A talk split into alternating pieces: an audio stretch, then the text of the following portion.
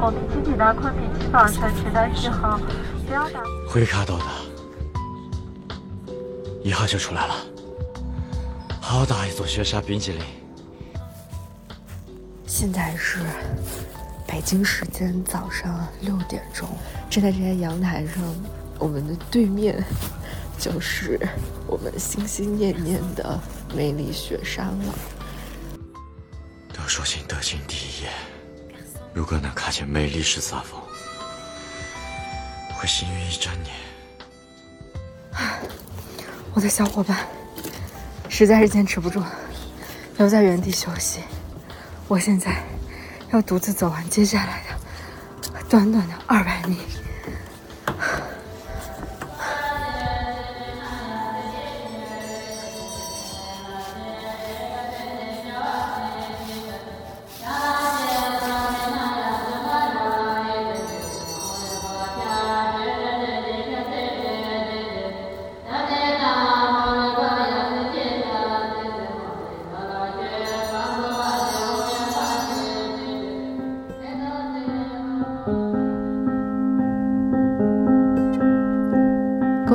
这里是午夜飞行，我是 VC。本期节目由专业男士洗护品牌早时和你一起收听。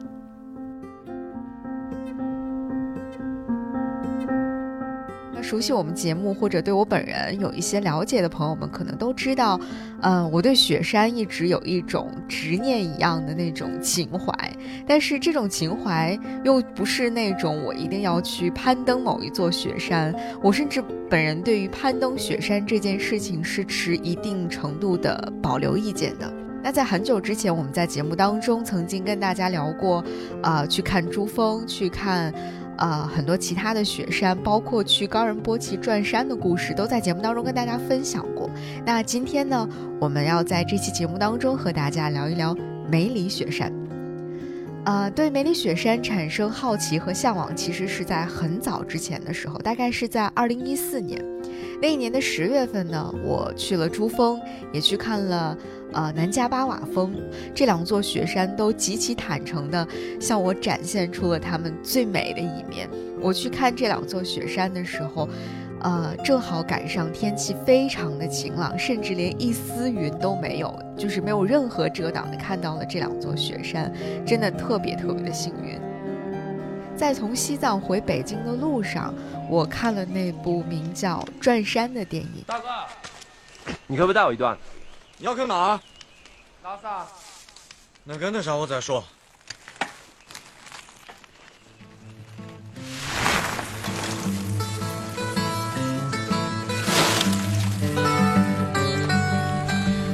在这部电影当中，有一个片段给我留下了非常非常深刻的印象。这个片段就是关于梅里雪山的。在《转山》这部电影当中，男主角张书豪在骑行进藏的路上遇到了来自云南的一个朋友，叫小川。他们两个成为了骑友，然后一起上路进藏。在他们骑行进入到云南德清县的时候，小川就在路边停了下来。然后有一个镜头是他们两个面朝着被云雾遮得严严实实的雪山，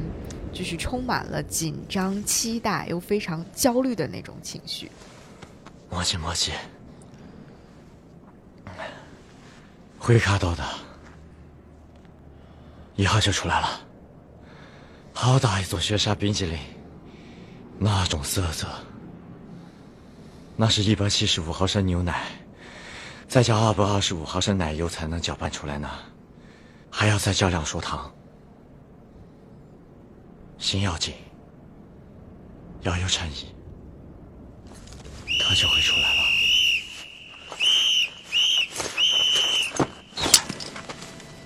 都说新德行第一，如果能看见美丽十三峰，会幸运一整年。老子来了三年。一夜都没卡过，我真的是太美了。在这里，如果能够看到梅里十三峰的人，就会获得幸运，是被上天眷顾的人。这个传说就是从我看到这部电影的时候，深深的在我心里扎下了根。当时虽然我还没有从上一段旅程当中返回家，但是我已经在自己的心里好像又列下了一个清单，列下了一个愿望，就是我一定要去看一看这座充满了挑战又非常具有传奇色彩的梅里雪山到底是什么样子的。然后终于在二零二零年的冬天。我终于扔下了所有七七八八的各种各样的破事儿，然后买了一张飞往云南的机票，联系上了我很多年之前到香格里拉去出差的时候认识的司机杨师傅，在几个小时之内就把去梅里雪山脚下躺一躺这件事情给安排好了。其实当时我的想法非常简单，就是我要去梅里雪山，然后我什么都不做，什么都不想。我就是去人少清静的雪山脚下去躺一躺就好了。们、先生们，我们已经抵达昆明机访城，全单记好，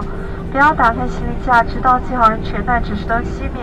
感谢您搭乘中国东方航空班机，下次旅途再会。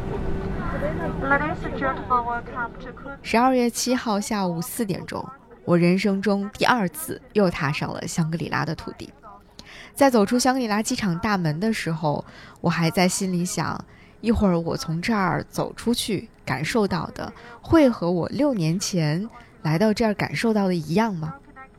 可能是因为我们抵达的时间已经临近傍晚了，再加上二零二零年的冬天，这个时候确实也没有什么太多的人到香格里拉来，所以当我走出机场的时候。我看到的、感受到的，好像还是我印象当中那个当年的香格里拉，那个可以安静的听到你自己有一些急促的呼吸声的地方。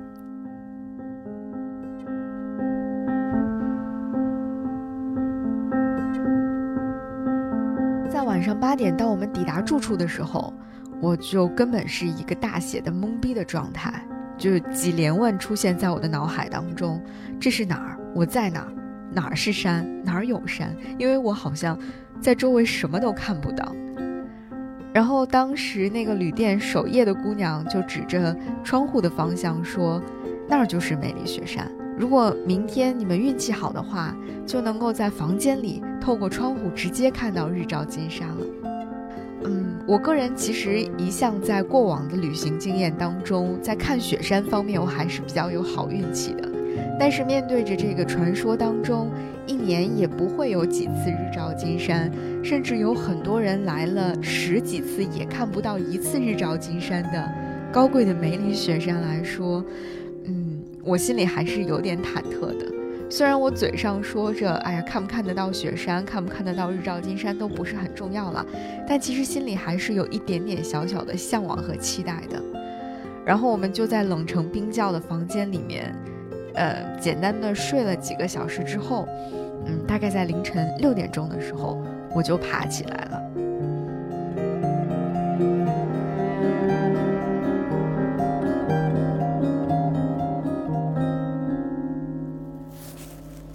现在是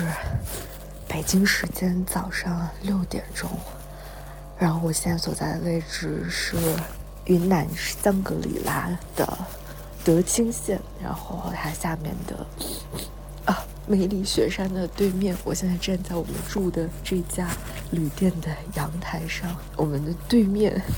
就是我们心心念念的梅里雪山了。现在虽然已经是六点钟了，但是这边的天还完全完全是黑的，而且因为我们所住的这个地方并不在德清县的县城里面。所以现在我的目力所及的范围之内，除了几盏路灯之外，是没有任何照明设施的。Which means，我现在眼前能够看到一片非常非常完整的星空。因为现在天上有好多好多的星星，真的太美了，而且而且。在星空下面就是连绵的雪山了，然后因为我们运气真的非常好，现在天上非常的晴朗，几乎是没有云的。呃，但是县城里面其实有灯光的，所以现在在我的视线的下方，也就是雪山的下面，有一条由县城的各个啊这个不同的地方亮起的灯组成的一个灯带。哦，现在这幅景象真的太美了，但是因为光线非常非常微弱，所以现在的我眼前的这幅景象，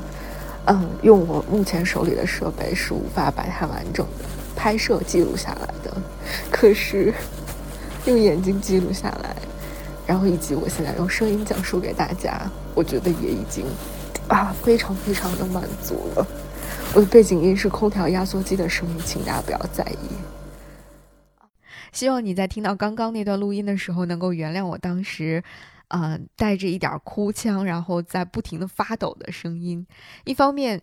那个声音是因为我当时看到眼前的景色真的实在是太有冲击性、太震撼、太美了；二是因为当时外面真的实在是太冷了，我当时穿上了我带过去的所有的衣服，然后开始趴在阳台上等日出。鉴于当时天空如此澄澈，我觉得自己应该至少有九成的把握是能够看到日照金山了。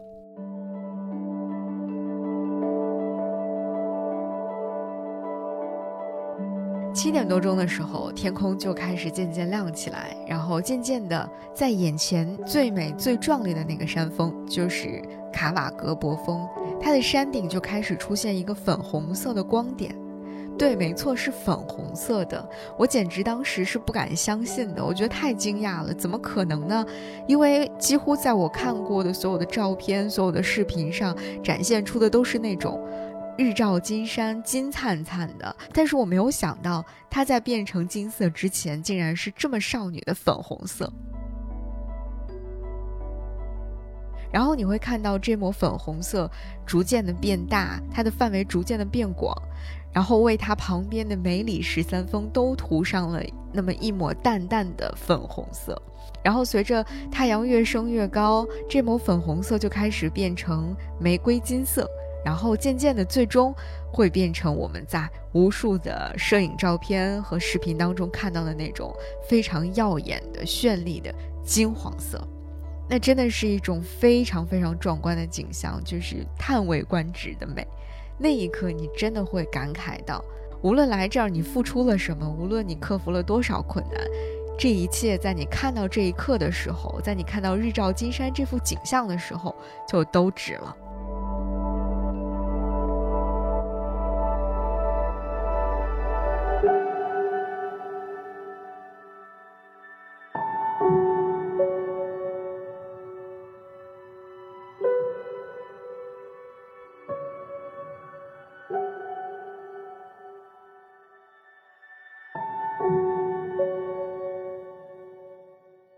尽管当时的我处于一种啊睡眠严重不足，而且还没有完全从之前十几个小时的飞行当中缓过神儿来，但是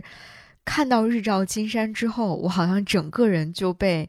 激活了一样。然后再看看和我一起来旅行的小伙伴，虽然他是第一次到高原来，他竟然比我更要有精神。所以，我们之前说好的什么啊，到雪山脚下就是躺一躺啊，什么都不做啊，什么都不想这种话，就当我们从来都没有说过吧。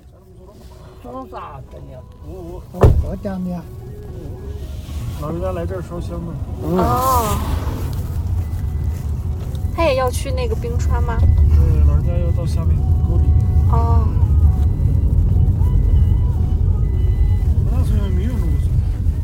在日出结束之后不久，我们就已经坐在了前往明永冰川的车上了。沿途我们经过了许多大大小小的可爱的村庄，而且还碰到了一位一大早到飞来寺来上香的老人。他的家住在飞来寺和我们要前往的明永冰川中间的一个小村子里面。虽然我几乎完全听不懂这位老人和司机在聊天的内容，但是。只是听他说话的那种感觉和那种藏族人特有的语音语调，就会让我觉得特别的亲切，有一种久违了的，甚至有一种回家了的感觉。后来我才知道，老人家住的这个村子就叫明永村，而这个明永村也是我们要去的明永冰川这个明永这个名字的来源之一。哇，好早哎！就刚刚家，这他妈的拉老了就。你猜一下，这么小的一块地上有几家人？有几家人？几户人家？你猜喽？有二二十户吗？多啊，五十多户啊，五十九户多的。五十九户。哦，对啊，就这么一点点，小那么地上。十几家耶。大家谁都不愿意往外走。哦，这地方待着好待吗？这地方好待吗？那是，开玩笑，夏天也好，地方不冷，然后物产也丰富嘛，哦。再加上又靠近梅州雪山的话，大家做旅游产业。明永冰川的藏语叫做明永恰，明永呢就是刚刚那个老人居住的明永村的那个明永，而恰是冰川融化的水的意思。那明永这两个字，其实在藏语里面是火盆的意思，因为这个村子它的四周山峦起伏，所以它的气候非常的温和宜居，跟周边这些冷峻的雪山相比。啊、这个小村子确实是一个温暖的火盆了。那怪不得在刚刚司机和老人聊天的过程当中，他们说到住在明永村的人都不愿意搬走，他们觉得住在这儿是最舒服的。明永冰川是云南省最大、最长，而且末端海拔最低的一个山谷冰川。而且对于我们普通人来讲，这里更重要的一点是，它是我们能够比较容易步行能够到达的，距离卡瓦博格峰更近一点、再近一点的地方。如今明永冰川这个地方已经修建了便于人们行走和攀爬的木栈道，所以只需要沿着木栈道一直走上去，你就可以一直到达这个最高处的莲花寺。而且按照当地人的说法，明永冰川是属于梅里雪山的主峰卡瓦博格峰的，而卡瓦博格峰是这里的人们最尊崇的一座神山，所以上这里的冰川朝圣是必须要步行上山来以示心诚的。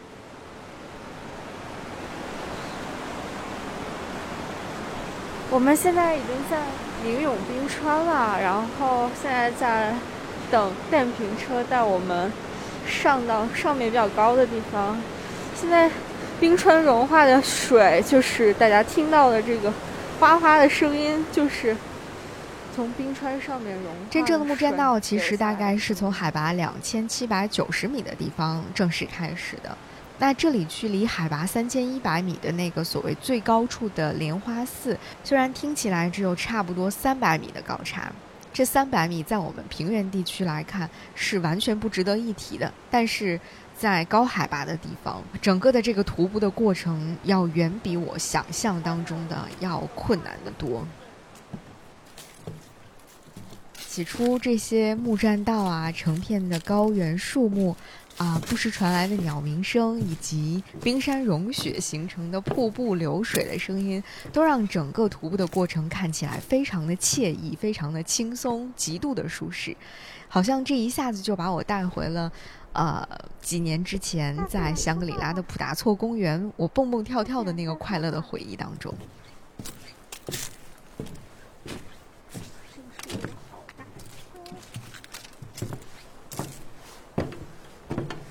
前前后后都没有人，是一个包场旅行。它很爽啊，要不然来都看不到人，前不见古人，后不见来者。在充分的吸氧，对，没有人来和我们抢氧气。因为是冬天嘛，是旅游淡季，所以从我们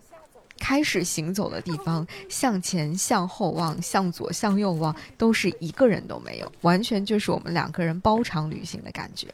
这种全然的投入，全然的融入自然，然后能够不急不缓的去认真的感受每一缕阳光，听每一声鸟鸣，然后拥抱每一处经幡的体验，真的是太好太久违了。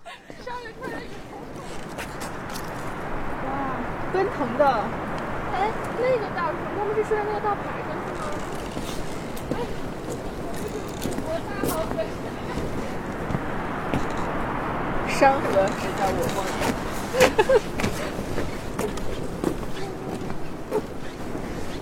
看这个，这个他们当地叫树胡子，这个是只有在就是环境很好的地方才能长，环境不好的。这样徒步走了将近两个小时之后，我们抵达了整个徒步的一个中间点，叫做太子庙的地方。在这里，你是可以将明永冰川震撼人心的冰舌，以及和它紧密相连的美丽雪山的主峰一览无余的。有些人的徒步在这里也就正式结束了，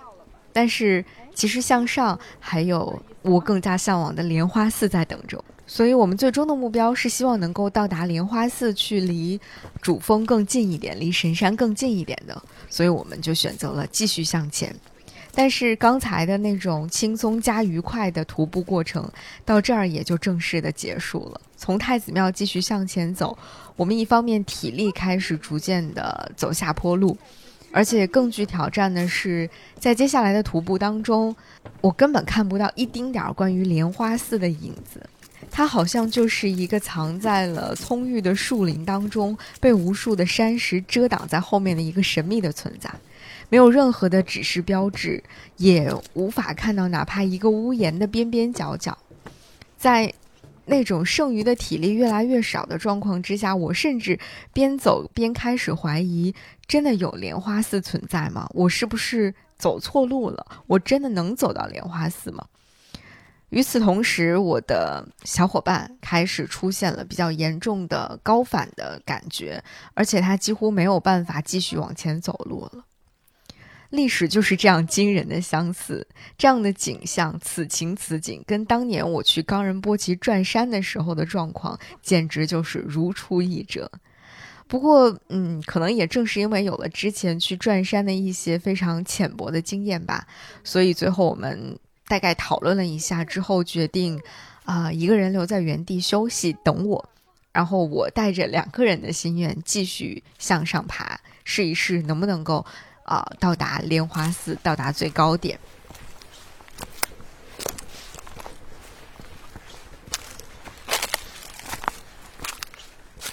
再重新调整了呼吸，调整了步伐，然后找到了适合当下自己身体状况的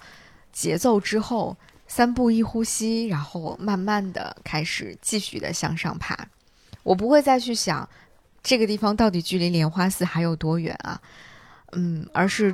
把所有的注意力都专注在当下的每一次呼吸和每一次迈步上面，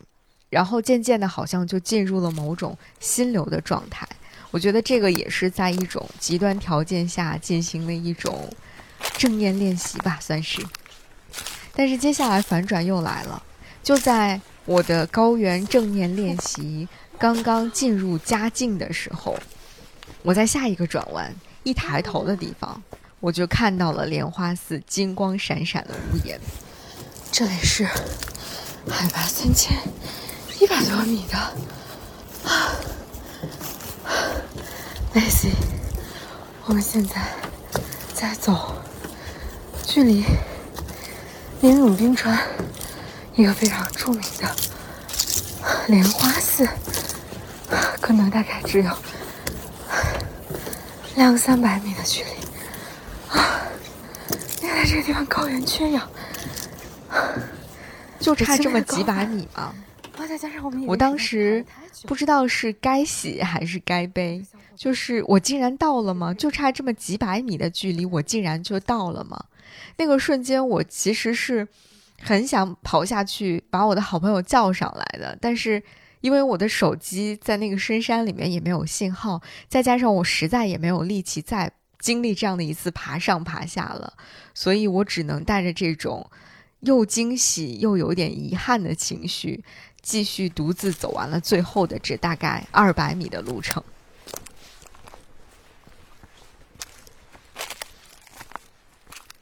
当我踏上莲花寺平台的那个瞬间，我真的有一种要哭出来的冲动。一方面是因为刚刚修葺过的这个莲花寺真的是太美了，金光闪闪的寺顶，然后飞起的檐角，让整个莲花寺看起来好像马上就要从这里飞升入云了。然后它的身后就是洁白的卡瓦博格峰的山尖，湛蓝的天空作为背景安然的存在在那儿，整个的这幅画面简直就是。只有在你的梦中才会出现的那种场景了。那另外一个让我很激动的原因是，在经历了这么久的包场旅行、包场徒步之后，我终于见到了真人，而且还是一个在这儿负责修葺寺庙的师傅。师傅看到我之后就笑得非常开心，然后他问说：“你是一个人上来的吗？”我我点了点头，说对。然后他说了一句“好好”，然后问我要不要喝水。我当时就还挺感激的，我说啊不用了，我说我想在这儿供一盏灯，嗯，不知道在哪儿可以供呢。然后师傅就马上放下了自己手头的所有的活，然后帮我去拿了一盏小小的酥油灯，还找了一只啊蘸了山泉水的小松枝，然后帮我和我没有能够爬上来的那个小伙伴完成了到莲花寺，并且。给莲花生大师供上一盏灯的这个小小的心愿。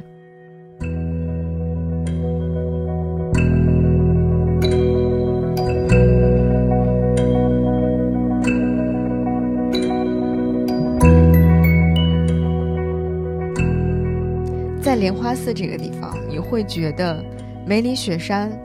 特别是卡瓦博格峰，好像就在距离你。伸手可以触碰到的地方，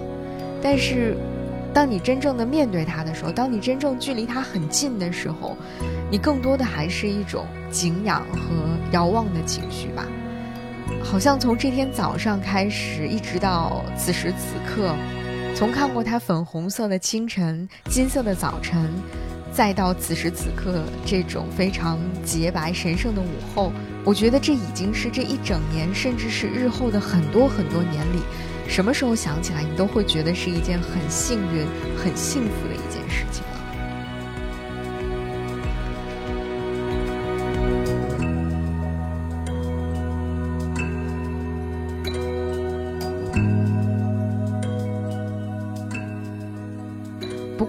说到明永冰川，因为它所处的雪线低、气温高、融化快，再加上它是靠降水来生存的，所以随着近年来整个环境和气候的逐渐恶化，这座冰川现在正在以每年大概百分之七的速度在消融。所以当地人跟我讲说，在过去的几年当中，这条冰川大概已经回退了二百多米以上了。所以我不知道我下一次。什么时候还会再来看到它？以及，我也不知道，当我再回到这里的时候，这个冰川还是不是现在的这副模样？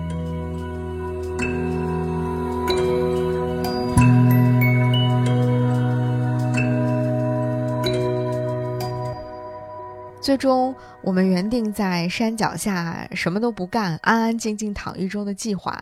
因为我出人意料的高反。和我们过于高涨的好奇心，就这样提前的结束了。然后在第二天又看了一次日照金山之后，我拖着一个浑身酸疼外加头疼欲裂的身体，离开了我们在费莱斯旁边的住处，然后向着海拔稍微低一点的地方继续出发了。同时，我也身体力行的用我自己非常惨痛的教训。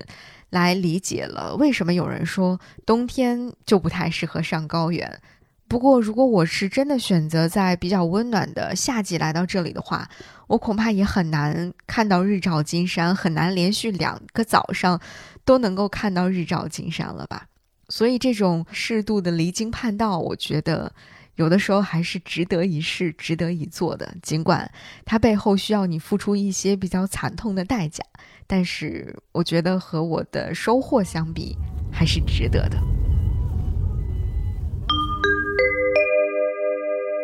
Attention please，这里是午夜飞行安利时间。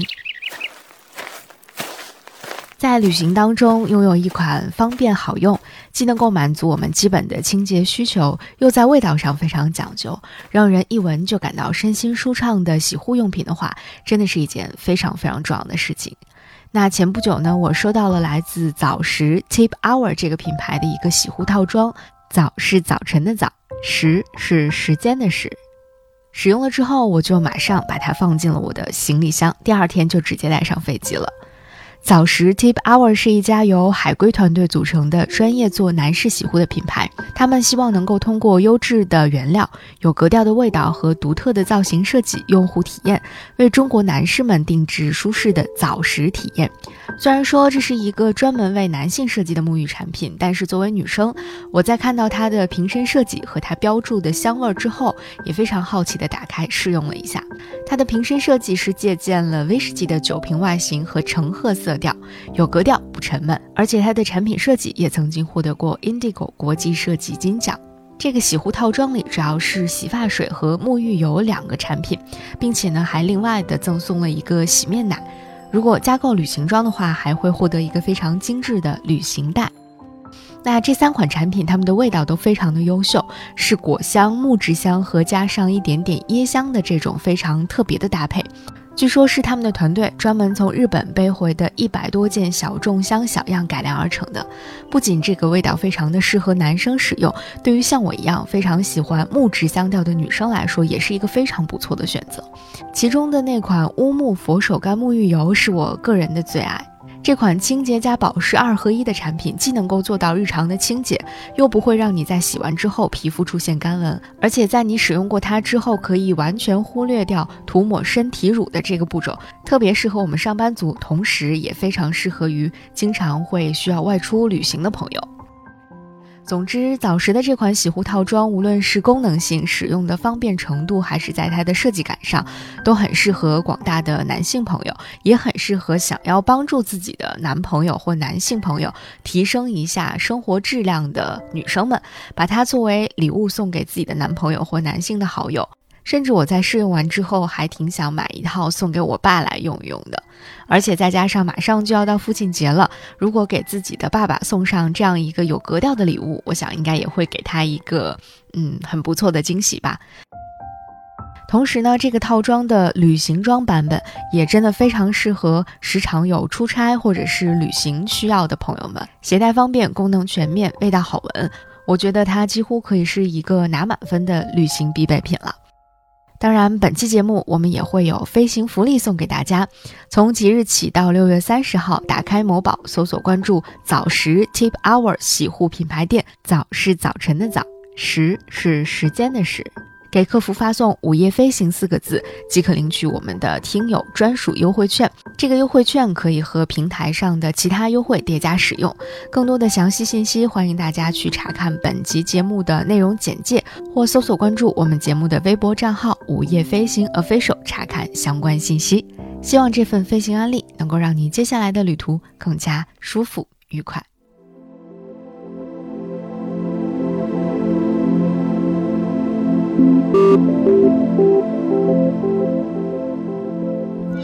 当海拔下降到两千多米之后呢，我整个人呢就好像又被重新激活了一下。司机杨师傅带我们七拐八拐的找了一家做炖鸡脚传说非常好吃的店，但是就是要等待的时间长一点，因为这个鸡脚呢它是要慢慢的炖上半小时左右的。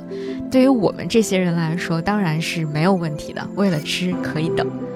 那这段时间呢，正好赶上了阳光最好的时候。冬天的午后，阳光非常的充足，但又不会太热。我就从老板娘的小屋里面搬了一个小板凳出来，然后就坐在她家的小院子里面，开始尽情的享受被阳光直射的那种感觉。那种感觉真的是很久很久都没有感受过了，好像整个二零二零年我们都是在房间里度过的，无论是居家隔离还是后来的居家办公，嗯，你好像几乎很难到外面去走一走。即便后来疫情渐渐缓解之后，我们能够出门去逛一逛了，但是在北京你也很少能够遇到这么舒服、这么肆无忌惮的阳光。晒太阳的时候，老板娘还特意拿出了当地产的那种酸酸甜甜的小橘子来给我们吃。我就美滋滋地坐在太阳底下，一边吃着小橘子，然后一边晒着太阳，一边等着啊马上要出锅的鸡脚，然后就忽然想起了我很久很久之前读过的那本和香格里拉有关的书。嗯，它也算是和香格里拉这个名字最初起源非常相关的书吧。就是那本很著名的《消失的地平线》。在那本书里，作者希尔顿描述了一个世外桃源般神奇、宁静、充满了智慧，而且拥有着一种不可思议的文明形态的世界。那个地方就叫香格里拉。嗯，有人说那个书里面描绘的香格里拉其实指的是啊四川的稻城亚丁。也有人说那个地方就是如今这个被称为香格里拉，原来叫中甸的地方。想到这里的时候，我就随手在手机里找到了这本书，在里面我突然看到了这样一段关于雪山的描写。那是书中的男主角康维在遭遇了坠机事故之后，熬过了一个漫漫的长夜之后看到的景象。他是这样写的：破晓时分，风像收到信号一般和缓下来，世界重回 N 次般的寂静。远山重新展露真容，现出一个浅浅的三角形轮廓，先是灰白色，继而变成银白，随着初升的太阳把第一缕光芒洒在峰顶，又染上了淡淡的粉色。随后他写道：“远处白色金字塔状的山峰，如同欧几里得定理一样，令头脑冷静的顺服。而当太阳最终挂到……”深翠雀蓝色的天空中时，他几乎感到心旷神怡。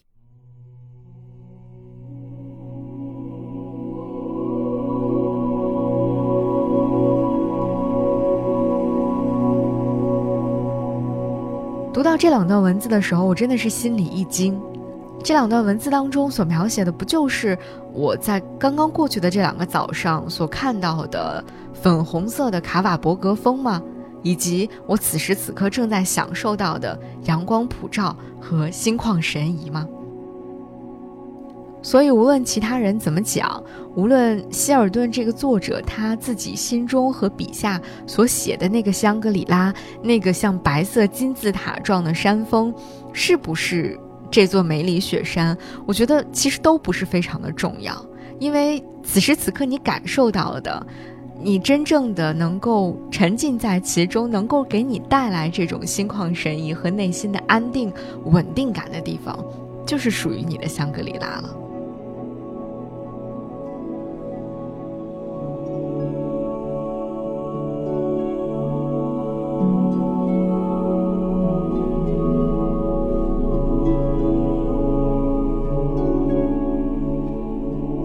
在这个海拔适宜，然后一切都恰到好处的地方，神奇的事情远远不止于刚刚我们提到的这些。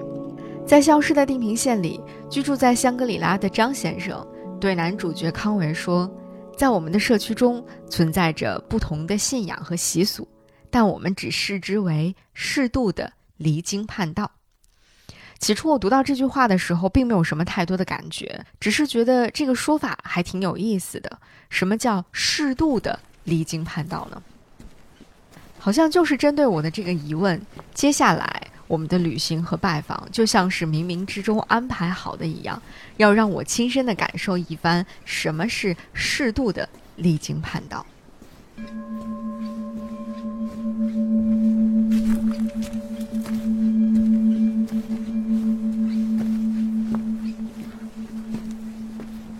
在吃完鸡脚之后，又是一番七拐八拐，我们就来到了一座藏在大山深处的古寺，它叫寿国寺。我曾经觉得自己对于藏地的大小寺庙多多少少都还是有一些了解的，但是，呃，随着后来我到藏地的机会越来越多。嗯，真正的开始深入到藏地深处的时候，我才发现，那些被写进了旅游攻略、写进了文学作品里的寺庙，真的就只是冰山的一角而已。深山藏古寺的乐趣，我是真的来到了这个地方之后，才真正的体会到的。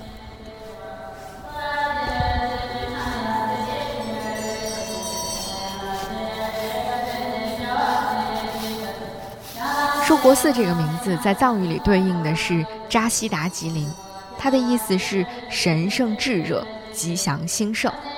它的这个汉语名字寿国寺也是很有意蕴的一个名字，因为从佛法的角度来讲，所谓寿国寺其实就是指有正悟觉醒，然后通过修炼进入到无量寿之净土的那个意思。而从更加历史和现实的意义上来讲呢，这座古寺呢是建于清代的雍正七年的一个藏传寺庙，它曾经被当时的朝廷赐予了一块写有“寿国昌运”四个字的匾额，就挂在现在这个寺庙一进去的地方。那“寿国昌运”这四个字的寓意就是国运昌寿，而且这个匾额上的这四个字其实反过来念，它的寓意也是很好的，就是运昌国寿。所以，这个寺庙虽然它是一个深藏在山中的古寺，但是它的地位却非同小可。据传说，这个地方是滇西北地区的藏传佛教噶玛噶举派的十三大寺庙之一。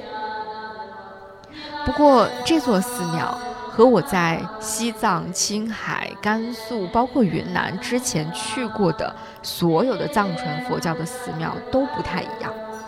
这个寿国寺当中的建筑、壁画、雕塑，真的是都让我大开眼界。先来说说这个建筑，寿国寺最核心的那座大殿建筑。它竟然是以纳西族的寺庙格局为主体的，而且它还融合了汉族、藏族和白族的建筑艺术风格。虽然我个人对于建筑不是很懂，但是在藏传的寺庙当中，你能够看到我们在汉地建筑当中常见的，比如说像斗拱式的结构，还有那种华丽丽的藻井的话，真的是既惊讶又惊喜，你会有一种时空错乱一样的感觉。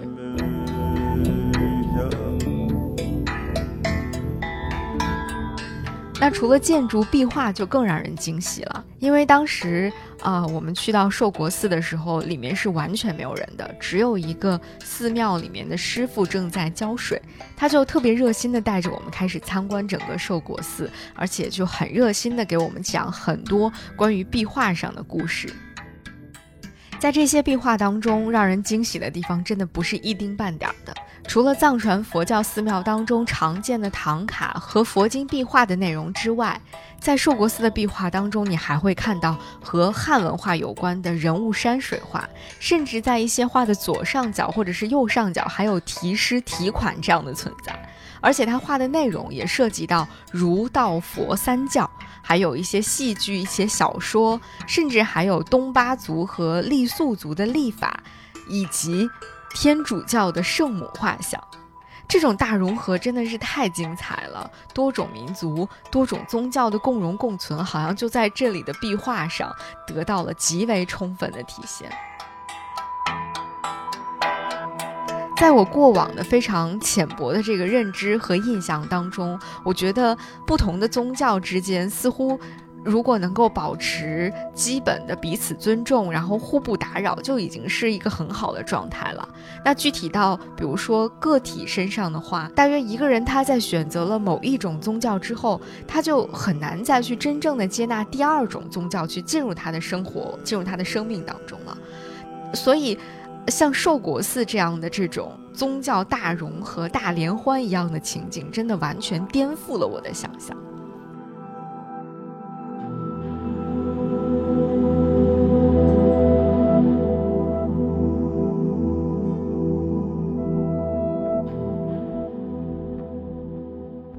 这份震撼和这种惊喜还远远没有到此结束。当我们从寿国寺离开之后。我们的车子从深山驶出，然后沿着澜沧江走了一段之后，进入到了雪山脚下的一座小村庄。这是一座外表看起来普普通通的藏式的村庄，但是在拐了几个弯之后，我们却在这座藏式的小村庄里看到了一座离经叛道的教堂。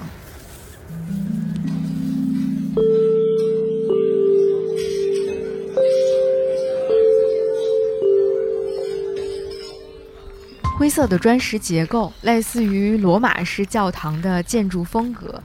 嗯，但又不完全是我们印象当中教堂应该有的那种样子。嗯，在它的高耸的主体结构的最上面，竟然是一个中式的亭阁建筑，而这个中式亭阁建筑就是这座教堂的钟楼。但是你走近了去看教堂外立面上的装饰呢，你又能够看到一些哥特式教堂的影子，而且它的四壁、它的天花板上又再一次的出现了和在寿国寺里面有一点类似的状况。就是在那些壁画上，你不仅能够看到天主教的相关图案，你还可以看到汉族、藏族、白族一些非常具有民族特色、民族风情的图案。比如说，藏族藏传佛教当中的一些法器，白族的文化当中的一些啊花朵图案等等。再看看它的窗户，又不是西方教堂里的那种花窗，而是藏式建筑当中出现的那种窗户的样式。这样的一种搭配，如果不是在这座建筑的最顶端和它的大门上方有着非常明显的十字架的标志的话，我想我真的不知道该如何去定义这座建筑。即便是通过十字架的标志，啊，帮助我们确认了它的身份，对，这里是一座教堂，但是它也很难让我相信。在梅里雪山脚下，在一个几乎全民都是虔诚的藏传佛教的小村庄里，竟然有一座天主教堂，这怎么可能呢？然后我跑去读了教堂旁边的简介，大概对这个事情有了一定的认识和了解。据说是在一八六二年的时候，法国的天主教会拿到了澜沧江畔茨姑河谷的使用权。于是就开始在那儿修建天主教堂，在一八七八年的时候，教堂建成了。但就像我之前想象的那样，当时在强大的这种藏传佛教的势力当中，想要建一座天主教堂，然后让天主教在这个地方生根发芽、传播，其实是一件非常非常困难的事情。甚至当时的那些传教士遭到了信仰藏传佛教的百姓的无比的仇视。而且当地的百姓是不能够容忍天主教会的人在这儿进行一些传教活动的，所以最终引发了非常著名的维希教案和阿敦子教案。最初的那座天主教堂就在那次声势浩大的反对天主教的运动当中被焚毁了。最终呢，是当时的清政府向教会赔付了大量的钱款，并且最终在现在的这个地方重建了叫次中教堂的这个天主教堂。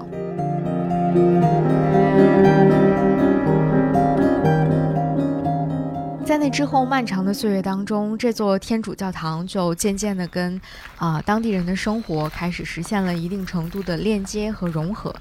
而且伴随法国传教士到来的，不仅有天主教的这个教义，西方人的一些生活方式，比如说种植葡萄、酿葡萄酒，也开始在当地渐渐地流行起来。据说次中教堂里面种植的一种名叫玫瑰蜜的法国葡萄，在法国本土都已经几乎要绝迹了，但是在遥远的中国的云南的深山当中，却依然，呃，生长得非常的良好。所以在这样一个原本你以为只有酥油茶可以喝的地方，能够喝到，嗯，源自于法国的酿造工艺制作出来的葡萄酒，真的是一种非常非常不可思议的感觉。我都不知道在刚刚的这个讲述的过程当中，我用了多少个非常非常和不可思议。就总之，这种感觉真的太奇妙了。那这段故事也又让我想起了《消失的地平线》当中那个非常著名的名叫佩罗的传教士，他出生在卢森堡，曾经受过很好的教育，在语言。音乐还有艺术等方面都有着极高的天赋。之后，他就加入了天主教，并且投身了远东传教团，从欧洲不远万里的来到了香格里拉的山谷当中去传教，在山谷当中修建修道院，然后去热情地拥抱山谷当中的一切风险和挑战，并且和当地的百姓建立起了很好的关系，然后在这里度过了精彩的余生。我想，佩罗传教士的这个故事，应该一定能够在次中教堂历任的传教士和一些热心于天主教传道事业的这些传教士的人当中，找到一些与之相似的影子吧。就是这种文学作品和现实世界、浪漫想象和真实感受之间似有若无、彼此勾连又彼此独立的这种感觉，真的是太妙了。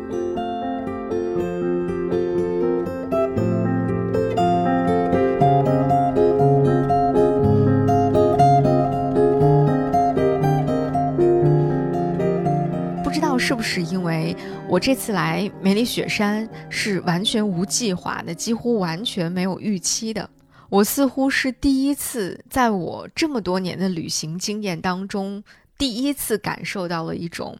彻彻底底的自由，包括自由带来的快乐，也包括自由带来的痛苦。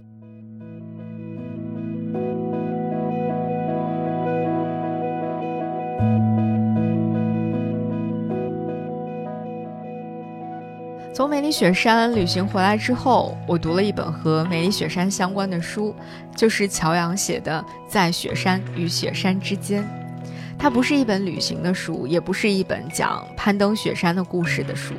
它记录的就是作者乔阳在过往的岁月当中，呃，在梅里雪山的脚下生活，在这里的森林、草甸、雪山上去做植物学调查研究的一些故事和感受，写的非常的细腻，也非常的动人。其中，嗯，有一个部分我特别的喜欢，叫做《山中十日》。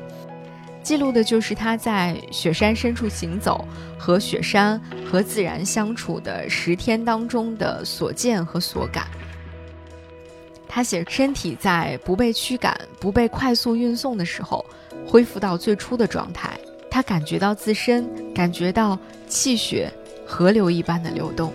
感觉到每一个关节、肌肉、每一个细胞的参与，每一个快或慢的呼吸。它也在宇宙根本规则中流动起来，并积极参与周遭。我的身体被用作参与这个美妙世界的工具，它此刻正微微发汗，轻轻喘息。我让它坐在几乎不被感知的微风中，凝视天边流云，深入其中，淡淡梳理。我觉得他的这段文字写得极好，而且非常的准确。这就是我在梅里雪山的时候每一天的最强烈的那种感受，就是好像你重新认识和感知到了你身体的存在，并且你会觉得你的身体和自然好像产生了一种非常强的链接。在城市当中，在日常的忙碌中，你是感觉不到这种链接的存在的。这种感觉就是自由、自然、自在又彼此独立的感觉。乔阳曾经在还没有什么人到飞来寺去看日出的时候，在那儿开过一家民宿。后来随着到飞来寺的人越来越多了，嗯，他就搬离了那个地方，搬到了人更少的务农顶。他说：“观赏梅里雪山的日出，几乎是近年来所有游客的心愿。这个心愿背后，有着人类近几十年来由于技术的进步生出的探索自然的笃定和表现方式。一张日出照片，一张星轨下的雪山，独特的形式越来越多，反而缩小了雪山所提供的可能性的幅度。”嗯，当我从梅里雪山回来再看乔洋写的这段话的时候，我觉得就更有共鸣，也觉得他写的更有韵味了。梅里雪山和他所创造的，的确不只是一张日照金山的照片，或者是一段星光灿烂的那种延时视频。如果最初我只是保持着去梅里雪山打个卡，去给自己的心愿清单上打个勾的目的的话，那我应该都不会遇到后面所经历的这一切的事情了。后面无论我是去莲花寺徒步，还是去看那个神奇的古寺，去看那个觉得不可能存在的教堂，其实后来我在从德清回香格里拉的路上，我们还随机看了一些神奇的村落，啊，古老的银杏树，啊，非常安静的草甸子，还有一些叫不上名字的鸟和，嗯，快快乐乐的商业化古城，甚至连之前我会去诟病的商业化古城在。今天的我看来，我都会觉得它也有它非常可爱的一面，而且我们在那个古城当中，和周围的一些居民每天晚上一起跳锅庄，都跳得开心的不得了。我觉得是也是一种，嗯，非常特别的生存状态吧。我觉得这是一次特别难得的旅行的体验，就是那种自由自在，然后有适度的离经叛道，有适度的与众不同的经历，而且在整个经历的过程当中，你会完全的放下了自己，放下了自己的那种企图心，放下了自己的目的性，放下了自己几乎所有的一切。你就是去经历、去感受、去接受、接受雪山及其所创造的一切，然后终究你还是要重新回归到自己的日常生活当中去。但这一次你是带着雪山带给你的一些东西回到日常的生活当中去的。就像乔阳在他的书的最后写道：“大地上每一轮植物在重新开始的那一个春天死去，或者又重新站立好姿态。”活泼泼的开始前行，我们一样，天地没有涯际，我要走在更广阔和更本质的方向。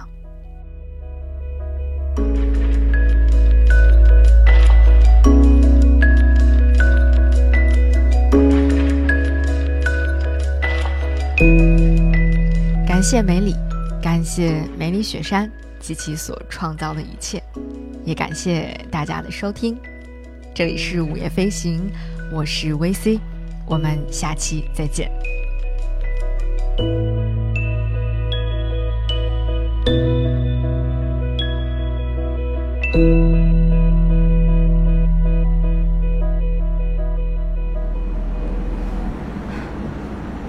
里是海拔三千四百三十八米。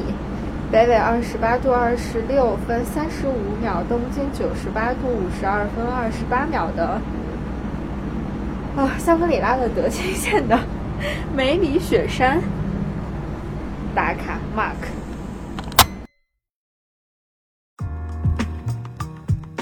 午夜飞行由 Marcast Media 制作出品，我们推荐您在苹果 Podcast 订阅收听。如果喜欢这档播客，你可以给出五星好评，也可以留言评论。同时，我们的节目也会同步更新在 Spotify、小宇宙、喜马拉雅、网易云音乐、QQ 音乐、荔枝 FM、蜻蜓 FM 等平台。另外，你也可以搜索“午夜飞行”的微博和微信公众号，期待你的关注和反馈。我们也欢迎有意向的品牌来赞助支持这档播客节目，合作联系可发送邮件至 hello at marcusmedia.com。